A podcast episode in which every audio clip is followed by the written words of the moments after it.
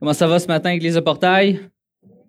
Très heureux d'être avec vous euh, ce matin. Très heureux de voir la salle, euh, qui a quand même beaucoup de gens. La salle est presque pleine, compte tenu que la température n'est pas super belle à l'extérieur. Euh, très, très heureux, très honoré que vous soyez là pour entendre la parole de Dieu. Cette semaine, on continue. En fait, c'est la dernière semaine. C'est la dernière semaine? Je pense que c'est la dernière semaine dans la thématique pensée populaire. Donc, cette semaine, on va voir la pensée populaire qui est je suis né comme ça. Hein, je sais que euh, c'est quelque chose qu'on entend souvent, vous l'avez sûrement entendu, vous l'avez sûrement déjà dit aussi, hein? c'est pas de ma faute, je suis né comme ça. Euh, on l'utilise vraiment à toutes les sauces, soit pour nous excuser, justifier ou célébrer un comportement qu'on a posé. Et le fameux je suis né comme ça. On va voir ce matin qu'est-ce que la Bible enseigne là-dessus. Qu'est-ce que, qu'est-ce que la Bible enseigne? Premièrement, on, va voir, mon premier point, c'est simplement qu'est-ce que la culture dit là-dessus. En fait, on utilise cette, euh, cette expression-là à vraiment toutes les sauces. On l'utilise pour nos bons coups comme dans nos mauvais coups.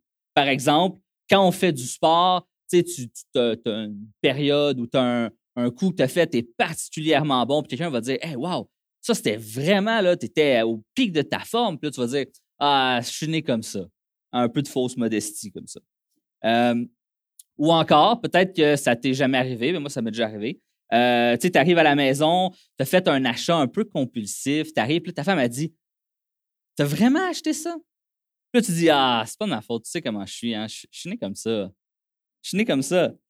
Euh, ça m'est peut-être déjà arrivé. En tout cas, je ne vais pas trop m'exposer.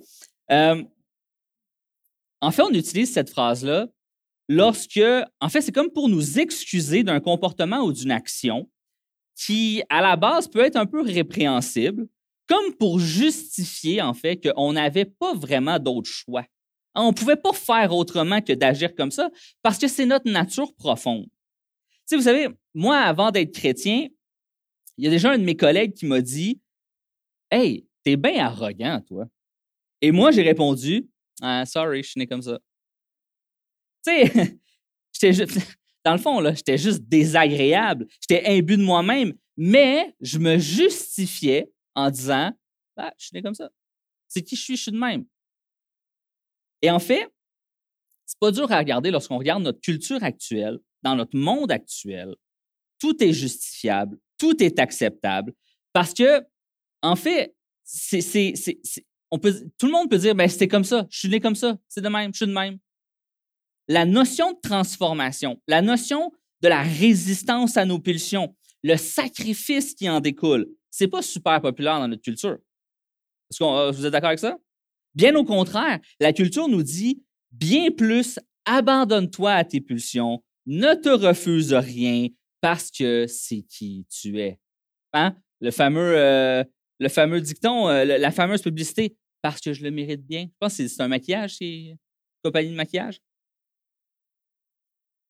Donc, tout est permissible parce que c'est comme ça que je suis.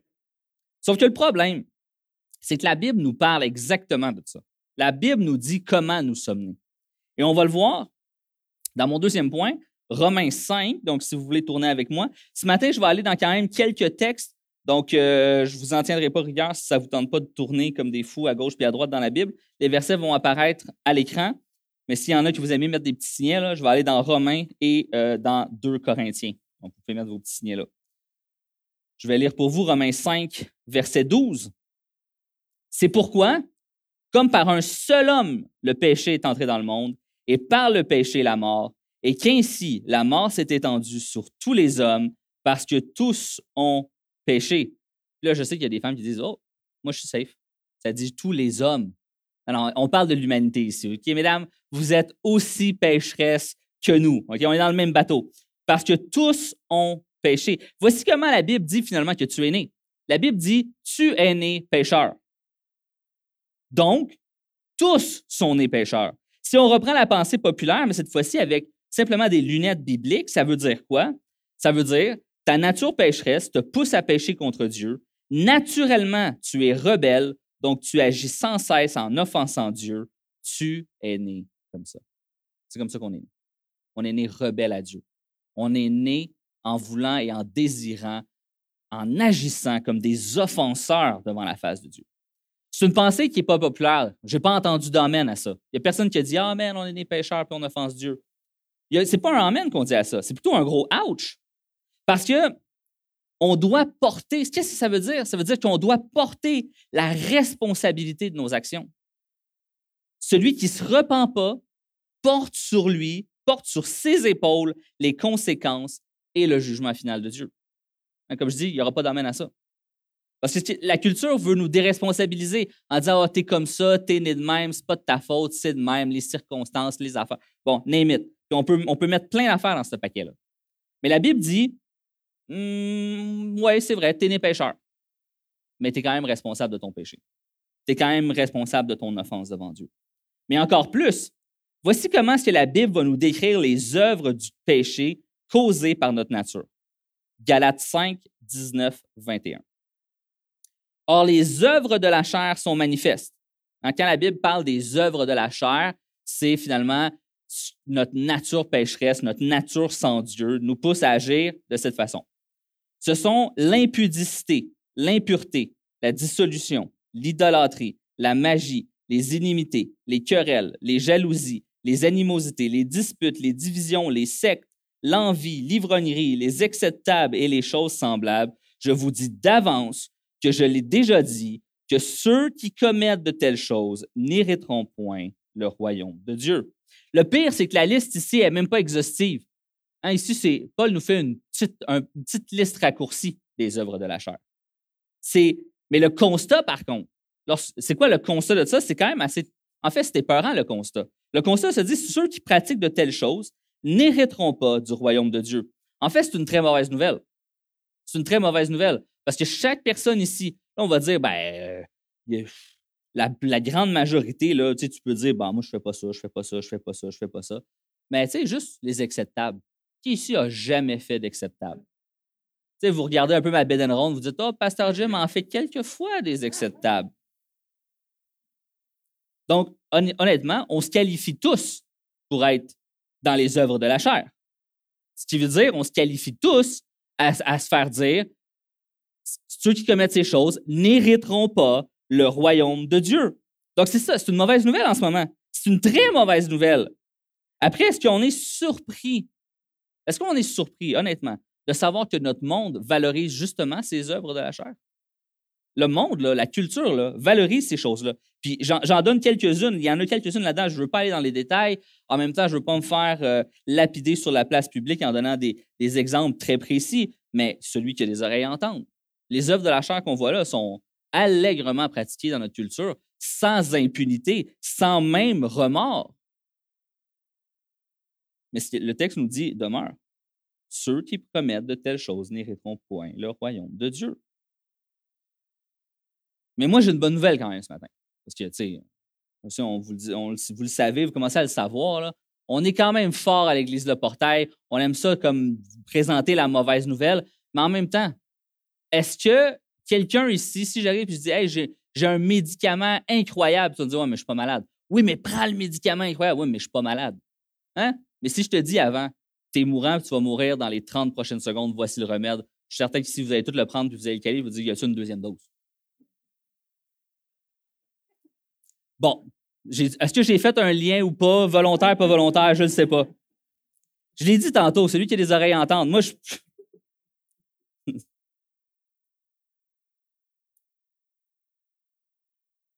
il y a quand même une bonne nouvelle. La, Bible nous donne une bonne nouvelle. Parce que voici, la Bible nous dit, voici comment tu es né. Mauvaise nouvelle, ouch, OK, on est né pécheur, on est né rebelle à Dieu. Y a-t-il une option? Hein, on a-tu une option? On peut-tu s'en sortir ou on est condamné à l'enfer? 2 Corinthiens 5. 2 Corinthiens 5, 17. Si quelqu'un est en Christ, il est une nouvelle créature. Les choses anciennes sont passées voici toutes choses sont devenues nouvelles. Ça, c'est une très bonne nouvelle. Amen. Ça, c'est une très bonne nouvelle. Alors que nous sommes nés pécheurs, on peut naître de nouveau en Christ et par le fait même devenir une nouvelle créature. Puis là, s'il y a des gens que c'est l'une des premières fois que vous venez à l'Église, vous n'êtes pas trop habitué avec le langage biblique, vous dites euh, Wait a minute, qu'est-ce que tu veux dire par naître de nouveau? T'es bizarre, toi. Je ne peux pas naître de nouveau. Ben, en fait, c'est une illustration que Jésus utilise. Jésus a utilisé cette illustration-là lorsqu'il parlait avec Nicodème pour y expliquer c'était quoi, c'était quoi, dans le fond, devenir un chrétien, c'était quoi la, nouvelle naissance. Puis il a dit, il l'explique comme, ben, c'est comme si tu naissais de nouveau. Tu nais une nouvelle créature. Tu, renais, en fait. C'est l'image que Jésus a donnée à Nicodème. Ça veut dire que le salut par grâce que Jésus t'offre, que Jésus t'offre le salut par grâce. C'est comme une nouvelle naissance. Tu renais avec une nouvelle nature, un nouveau cœur, un nouvel esprit. C'est ce que la Bible nous enseigne. Tu peux laisser derrière toi les choses dont tu n'es pas fier. Est-ce qu'il y en a ici que vous êtes fiers de 100% de votre vie, de ce que vous avez fait? Non. Moi, je ne suis pas fier de qui j'étais avant, avant de, de, découvrir la Bible, avant de découvrir Jésus. Est-ce que je dois vivre le reste de ma vie en me culpabilisant d'avoir été une mauvaise personne avant? Non, la Bible me dit les choses anciennes sont passées. Les choses anciennes sont passées. Combien ici, combien de croyants ici, vous vivez avec la culpabilité de qui vous étiez? Combien de croyants ici s'identifient encore avec leur vie du passé? Ah, oh, je suis un alcoolique. Ah, oh, je suis un menteur. Ah, oh, je suis un adultère. Je sais que ce matin, je suis rough puis je dis les vraies choses. Mais combien de gens encore, croyants, nés de nouveau, baptisés dans l'eau, vous, vous êtes à l'Église, vous êtes fidèles, vous marchez dans la sainteté, mais vous vous identifiez encore avec un vieux péché qui, théoriquement, dans la face de Dieu, ce péché-là a été jeté dans la mer de l'oubli. Mais trop de gens vivent encore avec la culpabilité. J'étais comme ça, j'ai fait ça, j'ai été ça. Est-ce que je suis en train de dire qu'on doit oublier? Non. Parce que je le dis souvent, le plus grand ennemi de la foi, c'est l'oubli. Le peuple d'Israël nous l'a démontré, c'est pas parce qu'il avait pas vu, c'est pas qu'il était incrédule. Le peuple de Dieu oubliait, oubliait ce que Dieu faisait. Qu'est-ce qui fait qu'on s'éloigne de la foi? C'est qu'on oublie. On oublie la grandeur de Dieu, on oublie ce que Dieu a fait, on oublie ce que Dieu fait. On oublie qui est Dieu, puis on s'éloigne. Faut pas oublier qui nous étions, mais pas porter la culpabilité sur nos épaules de qui nous étions. Parce que lorsque nous sommes venus à Jésus, nous avons déposé à la croix notre ancienne identité, l'ancien moi, l'ancien qui j'étais, l'arrogant, imbu de lui-même, hautain, qui méprisait les autres, a été déposé à la croix. Mort à la croix. Cette, vieille créature a été crucifiée afin que je puisse naître de nouveau et être une nouvelle créature. Et ceux qui sont nés de nouveau et qui sont des nouvelles créatures, disent un beau et un grand Amen. Tu peux laisser derrière toi les choses dont tu n'es pas fier. Si tu n'es pas croyant, si tu ici, tu nous visites, c'est l'opportunité que Dieu te donne. Tu peux laisser derrière toi les choses dont tu n'es pas fier. Tu peux t'approcher de Dieu pour demander pardon et te repentir. Jésus est fidèle. Le Jésus que nous servons, le Jésus que je prêche, c'est un Dieu qui est fidèle. Il nous le promet. Les choses anciennes sont passées. Toutes choses sont devenues nouvelles. Ce que Dieu peut faire pour toi est au-delà de ce que tu peux t'imaginer l'œuvre que Dieu peut faire dans ta vie est au-delà de ce que tu peux imaginer. Peut-être que toi, tu dis, ça, c'est impossible. Je ne peux pas abandonner telle dépendance. J'y arrive pas. Je ne suis pas capable. Good. Parce que tu t'en, tu, t'en rends compte. C'est vrai. Mais pour Dieu, par exemple, il n'y a absolument rien d'impossible. Dieu peut te délivrer de ta dépendance. Dieu peut te délivrer d'absolument toutes les choses qui te retiennent. Dieu peut t'emmener à être une nouvelle créature. Amen. Recevoir cette nouvelle identité en Christ porte du fruit. Hein, si on devient une nouvelle créature puis on est exactement pareil, ben, à se poser une question. Quelqu'un qui vient à Jésus après 20 ans est exactement la même personne qu'avant, il n'y a aucun changement, aucun, rien. Est-ce qu'on est en droit de se poser une question? Quand même. Parce que l'Esprit de Dieu produit un fruit. Des fois, c'est des petits fruits. Des fois, c'est des plus gros fruits. Des fois, c'est des fruits rapides, d'autres fois, c'est des fruits plus lents. Mais Christ en nous porte du fruit dans nos actions, dans nos pensées, dans notre caractère, parce que nous recevons l'Esprit de Dieu qui, lui, produit un fruit. Ce pas moi qui produis le fruit. Moi, je suis beaucoup trop faible, beaucoup trop pécheur, vraiment pas assez capable pour produire du fruit par moi-même.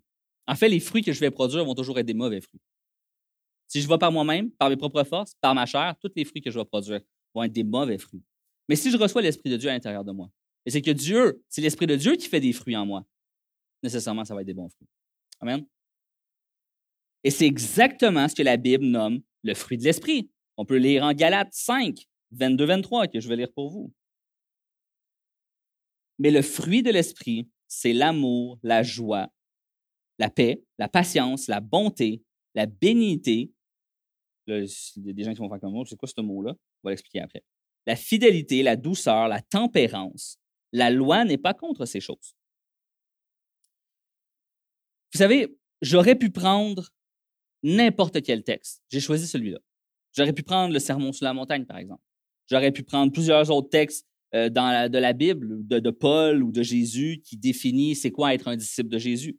Cependant, ce texte-là est intéressant parce que, au contraste, Galates 5, 19, 21 qu'on a lu juste avant, qui lui va faire une liste des œuvres de la chair. Maintenant, 22, 23, va faire un contraste, lui, en disant voici les œuvres de la chair, voici les œuvres de l'esprit.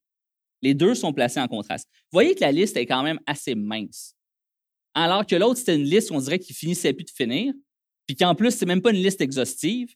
Ici, les fruits de l'esprit, ça se résume assez simplement.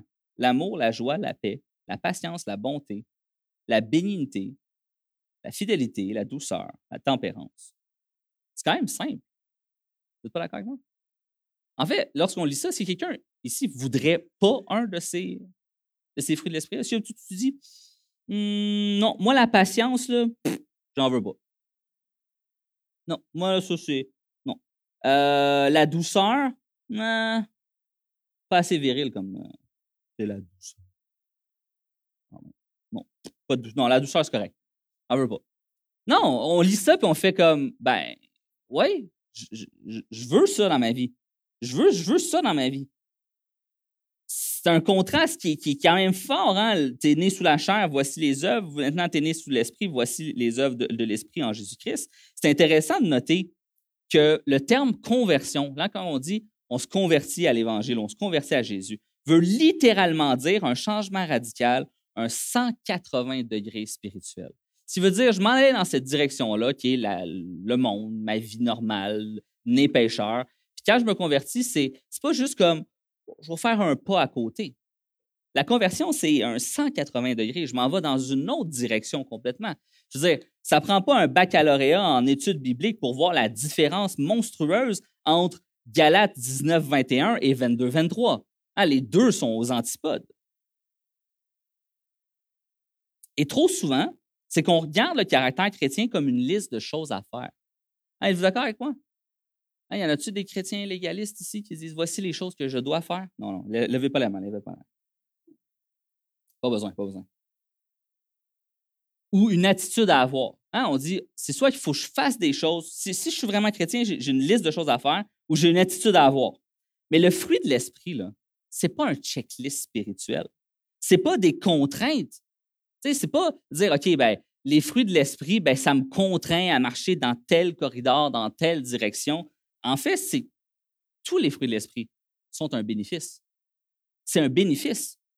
Et, trop souvent, puis je veux dire, moi, je voyais le christianisme comme ça avant. Je voyais le christianisme comme étant euh, une, succession de barrières qui emmenaient des, petits moutons serviles à l'abattoir. Mais lorsqu'on s'arrête et qu'on réalise peut-être qu'on on peut, peut-être peut dire, oh, c'est quand même un, corridor assez mince, mais c'est un, un, corridor assez mince qui mène à la vie. Tandis que le monde est un territoire extrêmement vaste. Oh, que je suis libre, mais je suis surtout libre de mourir dans mon péché. C'est ça l'affaire. C'est que des fois, on, essaie de, peser les pour et les contre, de dire, oh, c'est contraignant le christianisme. Tu sais, euh, je peux pas coucher à gauche puis à droite, je peux pas. Euh, il faut que je m'engage dans le mariage. Je veux, dire, je veux dire, on parle de mariage dans notre culture, tout le monde est un peu fait des boutons. C'est comme, oh, s'engager. Oh, non, merci. Je préfère être un fornicateur, comme la Bible nous dirait. C'est ça la réalité. Moi, je dis les vraies choses, je dis les vrais mots. C'est le monde dans lequel on vit. Mais la Bible nous appelle à marcher selon les règles de Dieu, qui, bien au contraire, au lieu, au lieu de les voir et de les percevoir comme étant des contraintes, sont au bénéfice de notre âme. L'Esprit de Dieu nous donne l'amour, la joie, la patience, la bonté, la bienveillance, la fidélité, la douceur, la maîtrise de soi. Comme j'ai dit tantôt, qui ne veut pas ces choses-là? Qui ne les veut pas? Le problème, c'est que le monde pense pouvoir trouver les bénédictions des fruits de l'Esprit dans les choses de ce monde. Mais c'est un mensonge. Il y a juste Dieu qui donne les fruits de l'esprit. Et on va le voir avant. On va le voir maintenant. Il y en a qui pensent trouver la paix dans, l'argent. Hein, si, mon compte de banque atteint un certain montant, je vais avoir la paix. Mais ceux qui ont de l'argent et qui ont un compte plein, vous savez qu'il y a bien d'autres problèmes qui viennent avec. Il y en a qui disent bah, je vais trouver la joie dans le succès. Je vais trouver, euh, je sais pas, on peut trouver un autre fruit d'esprit. Je vais trouver euh, ben, la, joie, la paix ou la bonté dans le sexe. Non. La carrière, la voiture, la maison, le nombre de likes sur Facebook. Absolument rien de tout ça. Rien de tout ça va te donner l'équivalent de ce que Dieu te donne. Tu as beau être riche, tu as beau avoir le plus de femmes ou d'hommes ou de conquêtes que tu veux, tu peux avoir la carrière incroyable, Dieu va toujours donner plus. Dieu va toujours donner plus. Ce que Dieu va te donner va toujours être meilleur que, tout ce que ce monde peut te donner. Tu peux tenter d'aller chercher dans toutes les choses de ce monde. Ah, le, fameux euh, la femme, les enfants, le chien, la maison, la piscine et la voiture. Tu peux quand même être malheureux. Sans Dieu, il va te manquer quelque chose. Il va te manquer quelque chose. C'est en fait, c'est le mensonge que Satan a donné, c'est qu'il va te dire tu trouves l'amour dans les choses matérielles. Il va dire tu trouves ta paix, ça vient de ton montant dans ton compte de banque. Il va dire pourquoi attendre? Hein, la, patience. Pourquoi attendre quand tu peux avoir tout maintenant? Hein, je veux dire, pourquoi, attendre? Ah, il y a Amazon. Amazon, Amazon Prime. Tu cliques, bang, une journée après, c'est à ta porte? Pourquoi attendre? Tout est instantané. Maintenant, je n'ai même plus besoin de me déplacer pour aller chercher du resto. Prends mon application, tout, ça paye tout seul, ça fait tout seul, puis il arrive à la porte avec de la bouffe chaude. Oh, nice. Tout est instantané. Les relations sont instantanées ah, avec les, applications de rencontre maintenant. Tu n'as même plus besoin de, de faire l'effort de bien t'habiller. Non, tu as juste besoin de prendre une belle photo, tu mets ça sur un compte, puis après ça, il y a des gens qui gauche, gauche, gauche, ah, droite, ah, droite, gauche, gauche, droite. Et c'est comme ça que tu choisis avec qui tu vas aller ou pas. Tout est instantané aujourd'hui. Tu n'as plus besoin de donner le trouble de d'appeler la personne, de prendre un rendez-vous, de bien t'habiller, de te préparer, de te sentir bon, d'aller au restaurant, d'être galant. Non, non, il n'y a plus de galanterie maintenant. La galanterie est au bout de ton doigt. Je swipe à gauche, je swipe à droite. C'est, je veux dire, c'est ça, c'est la réalité des choses. L'instantanéité de tout. On peut tout avoir instantanément. Plus besoin de faire l'effort, plus besoin de se forcer. On a tout instantané. Mais ça, c'est un mensonge, ça, c'est le mensonge de Satan, en disant ben, tu vas trouver le, tu vas trouver l'âme sœur, tu vas le trouver là-dessus. Non. Mais si, un, autre mensonge de Satan, il va dire pourquoi être bienveillant? Hein, bienveillant, c'est agir pour le bénéfice d'autrui. Pourquoi être bienveillant quand tu peux juste penser à toi? C'est bien plus facile d'être égocentré, bien plus facile de défendre ses propres intérêts plutôt que d'agir dans l'intérêt de l'autre. Puis mettons que la pandémie va nous avoir assez montré ce, concept de bienveillance. Ensuite, pourquoi être fidèle? Hein, la fidélité, ça prend de l'effort. Pourquoi être fidèle quand je peux être adultère? C'est ça que le monde va dire. C'est ça que Satan va dire. Pourquoi être fidèle? C'est bien plus facile. Quand ça ne marche pas, next. Comme, sur les applications. Ça ne marche pas après un an, deux ans. Next, next. Alors, qu'est-ce que la Bible va dire? Euh, la Bible va appeler à la fidélité. Mais pourquoi être fidèle quand c'est bien plus facile de passer à côté? Pourquoi la douceur? Hein, la, douceur, quand, je veux dire, la douceur, on s'entend, là, une femme qui est douce, c'est cute. en fait, on veut tous que notre femme soit douce. Ah oui, c'est bien. Chérie, sois douce. Mais on s'entend-tu que c'est pas super viril, la douceur pour un homme? Ah, tu dis, moi, moi, je suis, moi, je suis reconnu pour ma douceur. Alors que toutes les pubs disent, non, il faut que tu saches manier le marteau, il faut que tu sois tough. Ben, honnêtement, la Bible nous appelle à être doux, homme comme femme. Là. La douceur devrait être une caractéristique du croyant. Puis trop souvent, on va écouter le, mensonge de l'ennemi. Il non, non, toi, tu es un homme, faut que tu sois tough.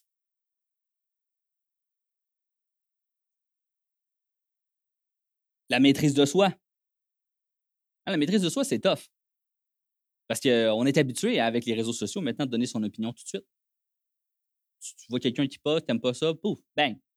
Donner ton opinion sur tout. Euh, voilà quelques mois, tout le monde était des spécialistes sanitaires. Aujourd'hui, tout le monde est des spécialistes de la guerre internationale. C'est ça la réalité des choses. Tout le monde donne son opinion. Boum, boum, boum, boum, boum, boum, boum. Pourquoi, pourquoi pas te maîtriser? La maîtrise de soi, c'est quoi? C'est important. Mais non. On dit, bah, j'ai le droit de péter ma coche. C'est un, un droit acquis, ça. J'ai le droit d'être en colère. J'ai le droit de le dire au monde. Ben, sais quoi? Ton opinion, bien souvent, on s'en fout. C'est- c'est- Tu comprends? Je veux pas être méchant, là. Mais bien souvent, ton opinion, on, s'en fout un peu. Puis tu peux le dire, bon, mais moi, je suis né comme ça. Moi, je, moi, je dis les affaires telles qu'elles sont. Non.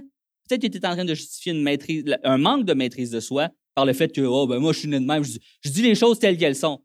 Ouais, mais tu pourrais pas, genre, pratiquer le fruit de l'esprit qui est la maîtrise de soi, puis juste, comme, fermer ta trappe une fois, de temps en temps. Je veux dire, la Bible nous appelle à ça, hein, c'est un fruit de l'esprit, la maîtrise de soi. Mais c'est pas populaire. Parce qu'on aime ça. On aime ça, dire, étendre notre culture. Comme, comme, comme tu sais, t'as-tu déjà arrivé d'avoir de la confiture, puis il n'y en a pas assez dans ton pot? Là, qu'est-ce que tu fais? Tu étends, genre, une noix de confiture sur quatre toasts. Hein? Ben, je veux pas dire que si vous faites ça, là. Mais mettons, allez sur les réseaux sociaux, puis vous allez voir qu'il y a comme une, une petite noix de confiture étendue sur quatre toasts. Je veux dire, pratique la maîtrise de soi. Tu sais quoi? Prêtez- pratique la maîtrise de soi en fréquentant les réseaux sociaux et tu vas avoir des bénédictions incroyables. Parce que c'est dur. Mais en même temps, est-ce que tu pratiques la maîtrise de soi avec ta femme, avec ton mari, avec tes enfants? C'est important, ça. Les fruits de l'esprit sont au bénéfice du croyant. Mais encore une fois, c'est toujours, double tension. Le monde nous tire d'un côté. Non, non, non, tu as le droit de donner ton opinion. Et la Bible nous dit, maîtrise-toi. Voici ce que la Bible va nous dire en 2 Corinthiens 10, 12. J'ai presque terminé. La Bible va nous dire, c'est pourquoi je me plais dans les faiblesses. Je me plais dans les outrages, dans les calamités, dans les persécutions, dans les détresses pour Christ. Car quand je suis faible, c'est alors que je suis fort. Les fruits de l'esprit vont souvent apparaître comme étant des faiblesses. Parce que, par exemple, comme je dis, l'amour, la joie, la paix, la patience, la bonté, la bienveillance, la fidélité, la douceur, la tempérance. Moi, je, lis là- là-dedans rien comme la violence. Je lis pas là-dedans la fierté, l'arrogance, l'orgueil. Non. Et ça, le monde va le voir comme une faiblesse. En fait, l'autre monde le voit comme une faiblesse. Lui, il est trop gentil. Lui, c'est- un mouton. Il est trop gentil. Il se fait piler sur la tête par tout le monde à la job. Euh, lui, là, il doit, lui, il doit en fumer du bon parce qu'il est tout le temps en paix. C'est comme, il est tout le temps relax. Il est tout le temps, on dirait que rien l'affecte. Euh, lui, ah, lui, lui, il est bonasse. Hein, lui, c'est un bonasse. Ah, lui, il est fidèle. Alors que moi, j'arrive pas à croire qu'un beau ou une belle femme comme ça là, demeure fidèle. C'est comme. Tous, tous les fruits de l'esprit, par notre monde, sont vus bien souvent comme des faiblesses. Mais ici, le texte nous dit que c'est. Paul, il va dire qu'il se plaît dans les faiblesses, il se plaît dans les outrages, dans les calamités, les persécutions, parce que c'est quand je suis faible, c'est alors que je suis fort. Quand le, mon- quand le monde pense que je suis faible, en fait, c'est notre force. Quand le monde crie à tue-tête, nous, on est appelés à prier. Quand le monde crie l'injustice, ainsi, les ça, puis ils vont dans les, dans les rues avec les pancartes, moi, je prie. La, Bible nous dit de prier. Quand le monde désire se venger, nous nous remettons à Christ. Quand le monde nous insulte, nous, on le sert. C'est ce que Jésus a fait, c'est ce qu'un disciple fait, et c'est ce que l'Église doit faire. Amen. J'inviterai les musiciens à venir me rejoindre. Je vous invite à méditer ça. C'est quoi ta réaction face aux outrages de ce monde? C'est quoi ta réaction face à quand le monde t'insulte? Quand le monde te méprise? Quand le monde croit que tu es faible? Parce que, on va se le dire, je veux dire, la chrétienté ne devient pas de plus en plus populaire. D'accord? On n'a pas des. On n'est pas les superstars. Il n'y a personne ici qui va aller à la télé puis qui a une émission de télé puis tout ça. Puis... Non. Les, Instagrammeurs et les YouTubeurs sont pas mal plus non-croyants que croyants. On est d'accord? On ne va pas gagner un concours de popularité parce qu'on est à contre-courant. On nage à contre-courant. Le monde dit voici ce qui est bon, puis la Bible dit voici ce qui est bon. Maintenant, on fait quoi? On se laisse un peu dériver, puis on dit oh, je vais juste laisser traîner mes pieds dans le fond de la rivière, comme ça, je vais aller dans ce sens-là, mais pas trop vite. Non, la Bible nous appelle à marcher à contre-courant. Parce que vous savez, c'est lorsqu'on marche à contre-courant que soudainement, les gens nous remarquent. Ils disent ben, ben pourquoi ils marchent à contre-courant? Parce que honnêtement, c'est plus difficile. C'est plus difficile d'être rempli d'amour, comme de pardonner à nos ennemis. C'est, honnêtement, c'est tough. Jésus nous dit de tendre l'autre joue. C'est tough. Jésus nous parle de la joie, de la paix. C'est tough. C'est tough d'avoir la joie, la paix quand tu viens de recevoir un diagnostic. Un diagnostic de cancer. Comment tu fais pour avoir la paix? Ça, c'est juste Dieu qui peut la donner. Cette paix-là. C'est pour ça que c'est des fruits de l'esprit. Je vais terminer avec ça. Je sais que la pandémie a fait quand même beaucoup de ravages dans, plein d'aspects de nos vies. Social, mental, émotionnel, relationnel, spirituel. Je sais que plusieurs, on a été isolés. Et on a été vulnérables. Et je sais que plusieurs ont succombé au mensonge de l'ennemi. Hein, le fameux, ben, t'es né comme ça. T'es né comme ça, c'est bon. Vas-y. Le, mot français, c'est comme adonne-toi à tes pulsions adonne-toi à tes envies. Fais-toi du bien. Tu as, tellement souffert. Tu as, tellement été comme, tu peux te le permettre. Tu as le droit. Je sais qu'il y a plusieurs, on a succombé à ce mensonge. Et je veux te rappeler, Jésus est encore avec toi. Tes frères et tes sœurs de l'Église prient encore pour toi. Les pasteurs de ton Église sont toujours là pour toi. Ne reste pas seul, viens nous voir, appelle-nous, écris-nous, peu importe, peu importe. Prends le moyen que tu veux. On, a, Facebook, on a Messenger, des courriels. Euh, venez nous voir. Soit moi, Pasteur Maxime, on est là pour vous. Restez pas isolés. Tu dis, ouais, mais tu sais, Pasteur Jim, tu connais pas mon péché, tu sais, c'est quand même honteux. Honnêtement, tu penses-tu qu'on n'en a pas vu d'autres? Penses-tu que ton péché est tellement horrible et particulier? Viens nous voir. Viens nous voir. On a vu d'autres, puis de toute façon, on n'est pas là pour te juger. C'est n'est pas mon travail. Mon travail, c'est de t'aider. peu importe ce que tu penses, peu importe ce que tu vis, peu importe que ce soit une dépendance à, l'alcool, la drogue, la pornographie, peu importe, j'en fais. Je m'en fous de ton péché. Moi, ce que je veux, c'est que tu viennes me voir. Viens nous voir. On est là pour toi. On va prier pour toi, on va travailler pour toi, on va, on regarder ensemble comment les Écritures parlent pour toi.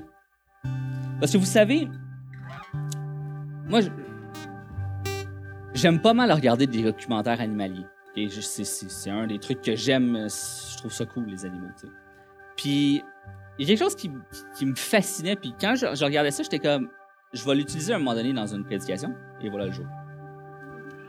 Vous savez, c'est quoi la tactique préférée des grands prédateurs lorsqu'ils attaquent des troupeaux? C'est pas de faire une attaque all out, puis ils se jettent dans le top, puis ils essaient d'empoigner un. C'est quoi, la, quoi la, la, plus grande tactique des grands prédateurs? Ils vont tourner autour, ils vont faire peur et ils vont vous les faire courir. Jusqu'à ce qu'il y en ait une qui sort du troupeau.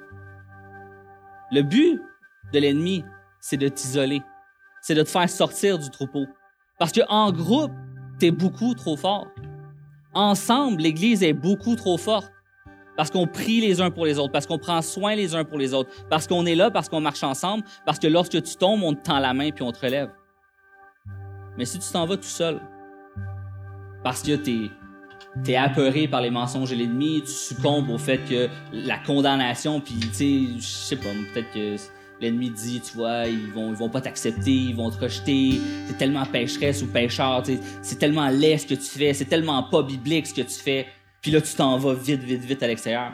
Succombe pas la tentation de t'en aller. Succombe pas la tentation de t'éloigner. Parce que c'est exactement ça que l'ennemi veut. Parce qu'alors que tu vas te ramasser tout seul, c'est là que tu es le plus faible. Puis si vous avez écouté des documentaires animaliers comme moi, vous savez que le, le, le, gnou qui sort du troupeau, ça finit jamais vraiment bien pour lui. Ça finit jamais bien. Puis moi, ma prière, en fait, mon plaidoyer pour toi ce matin, c'est reste pas tout seul. Va-t'en pas, éloigne-toi pas, sors pas du troupeau. Reste, reste, reste. Peu importe ce que tu vis, peu importe ce que tu as fait, reste. Moi, je crois qu'il y a un seul endroit où tu peux être restauré. C'est ici. Pas parce qu'il y a quelque chose de magique à l'Église, parce que par la prédication de l'Évangile, je crois que Dieu fait une œuvre en toi. C'est la seule façon que tu peux être restauré. Réconcilie-toi avec Dieu. Je veux dire, je peux pas, peux pas rien faire. Je, je suis pas un grand magicien, j'ai pas de pouvoir particulier autre que de, prêter, de prêcher l'Évangile et de laisser l'Esprit de Dieu qui habite en toi faire une œuvre. Moi, ce que je veux dire, c'est qu'il y a de l'espoir. Il y a de l'espoir pour ceux qui sont dans les œuvres de la chair. Il y a de l'espoir pour ceux qui tombent. Il y a de l'espoir pour chaque chrétien imparfait, parce que j'en suis un. On est tous des chrétiens imparfaits. Jésus-Christ et son œuvre, voici notre espoir. Je suis pécheur, je suis né comme ça, je peux rien y changer. Mais je suis pas obligé, par exemple, de rester comme ça. Il y a une alternative, il y a une meilleure voie possible. Jésus mort à la croix pour nous offrir une vie nouvelle. Jésus est mort à la croix non seulement pour nous offrir une vie nouvelle, mais pour nous offrir une voie qui est nouvelle. Un espoir. L'espoir qu'on peut se confier en lui. Parce qu'il est fidèle. Celui qu'on sert, il est fidèle, il est juste, il est aimant, il est parfait, il est saint. Ce Dieu que nous adorons désire nous transformer. C'est un désir. Il désire nous transformer. Il désire nous changer.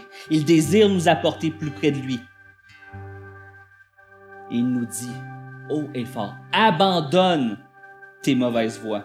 Abandonne tes péchés. Viens à genoux à la croix de Jésus. Repends-toi. Je sais que c'est pas un mot populaire. Je sais que c'est pas une expression populaire. Je sais que ça fait mal, même pour un croyant, qu'on entend repends-toi. Mais c'est la seule chose que je peux t'offrir.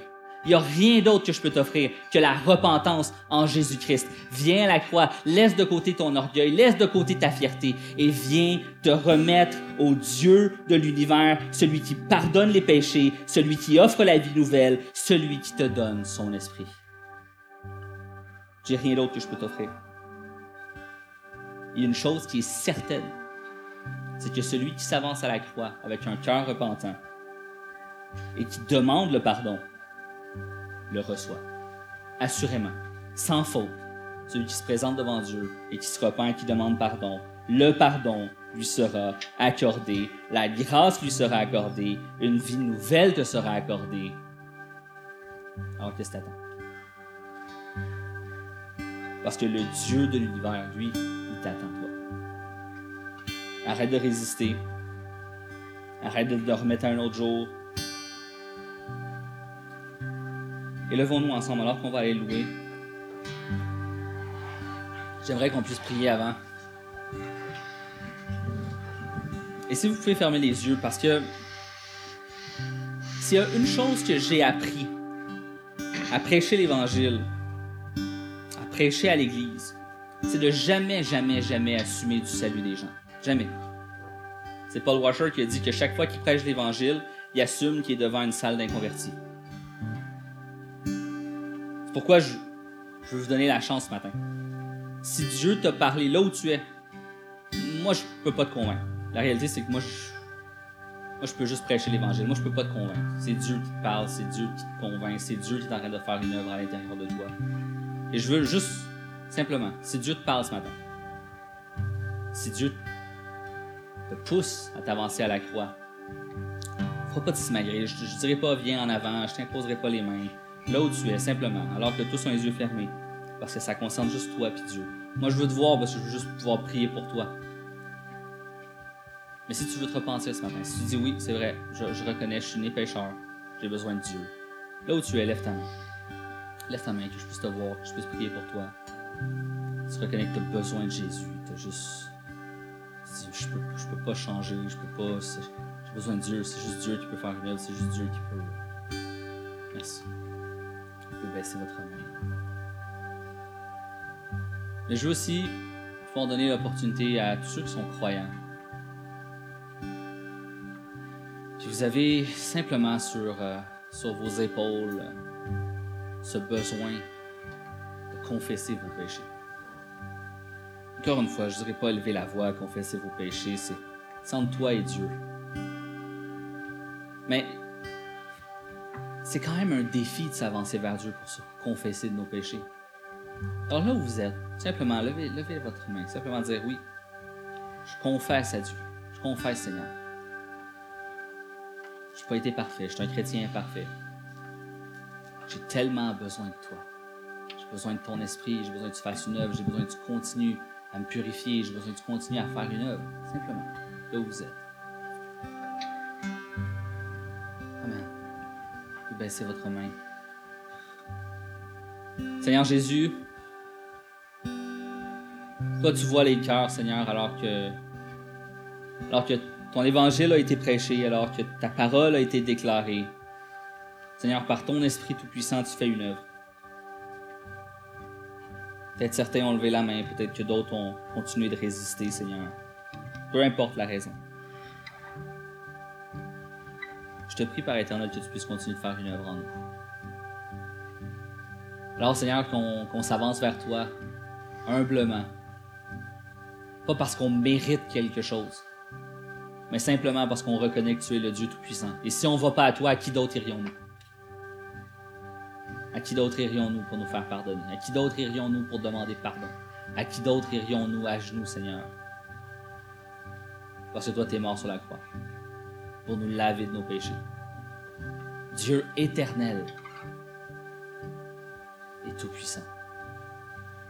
Alors Seigneur, nous te confions nos âmes entre tes mains parce que nous savons que tu es le seul et l'unique, celui qui a le monde entre ses mains. Alors Seigneur, on se confie à toi, tel que nous sommes, imparfaits que nous sommes. Prends soin de nous, œuvre en nous, change-nous, afin qu'on puisse, Seigneur, encore plus expérimenter les bontés que tu en réserves pour nous. Alors c'est dans le précieux nom de Jésus que nous avons prié.